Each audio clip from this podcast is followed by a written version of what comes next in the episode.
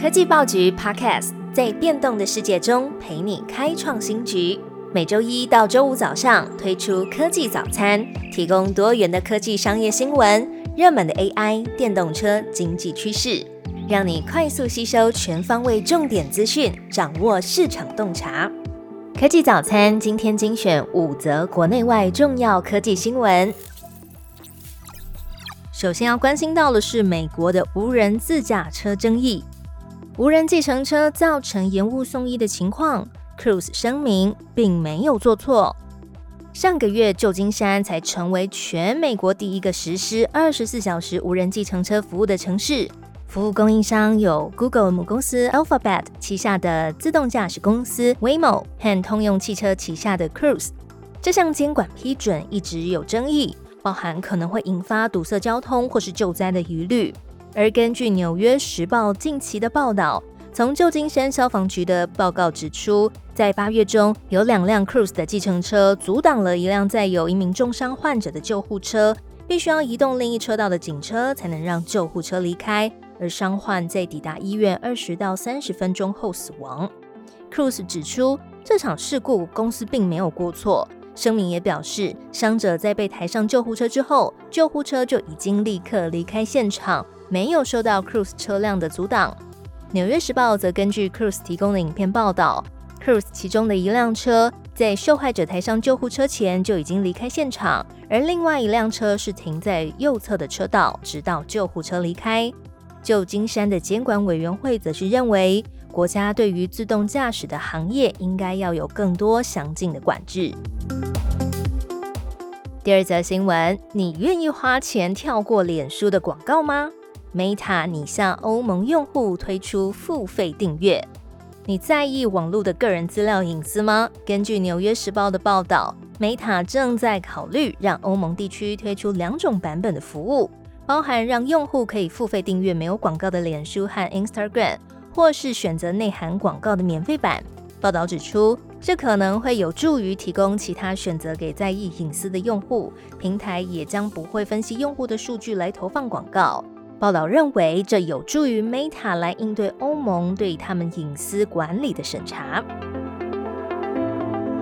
第三则消息关注的是，二零二三国际半导体展将在本周三登场，刘德英将现身开讲。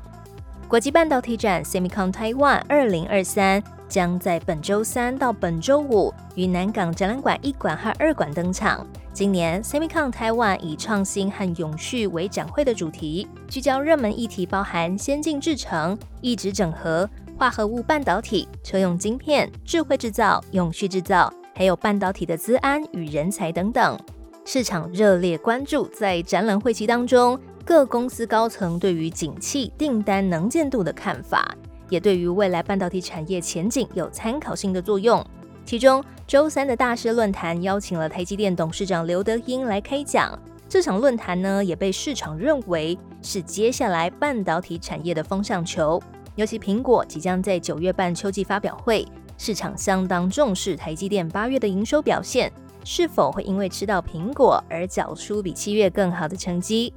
另外，周三的大师论坛同时也邀请了日月光半导体的执行长吴田玉。还有科林研发总裁暨执行长 Tim Archer 开讲，将共同探讨半导体未来的创新趋势。接着关心下一则消息，Cake Resume 完成了一点五亿元的 A 轮募资，将深化东南亚的布局。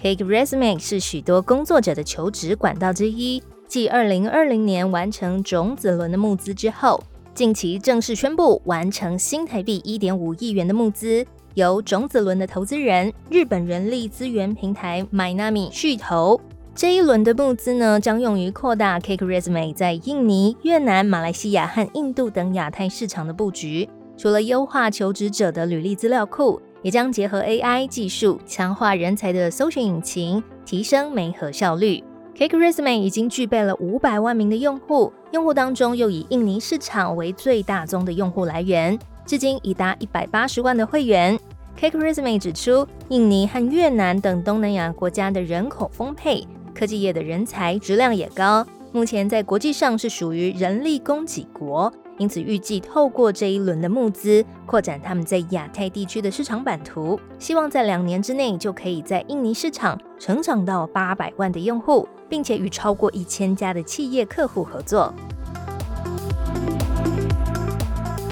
担心 AI 泄露商业机密吗？经济部提供企业四大建议依循。相城市 AI 衍生了科技还有金融产业的营业秘密外泄疑虑。根据中央社报道，经济部智慧局建议企业可以从四个面上着手，并且和供应链的厂商达成共识，来完整的控管。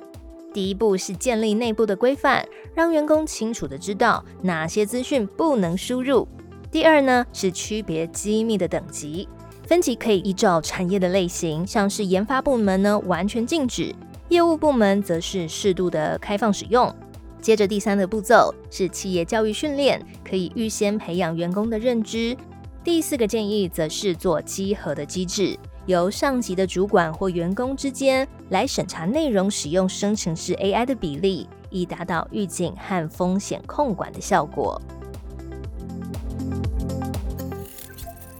科技报局 Podcast 全新登场，记得按下关注、点选追踪。最好听的科技新闻都在 Tag Orange，锁定科技早餐，为你快速补充营养知识，活力开启新的一天。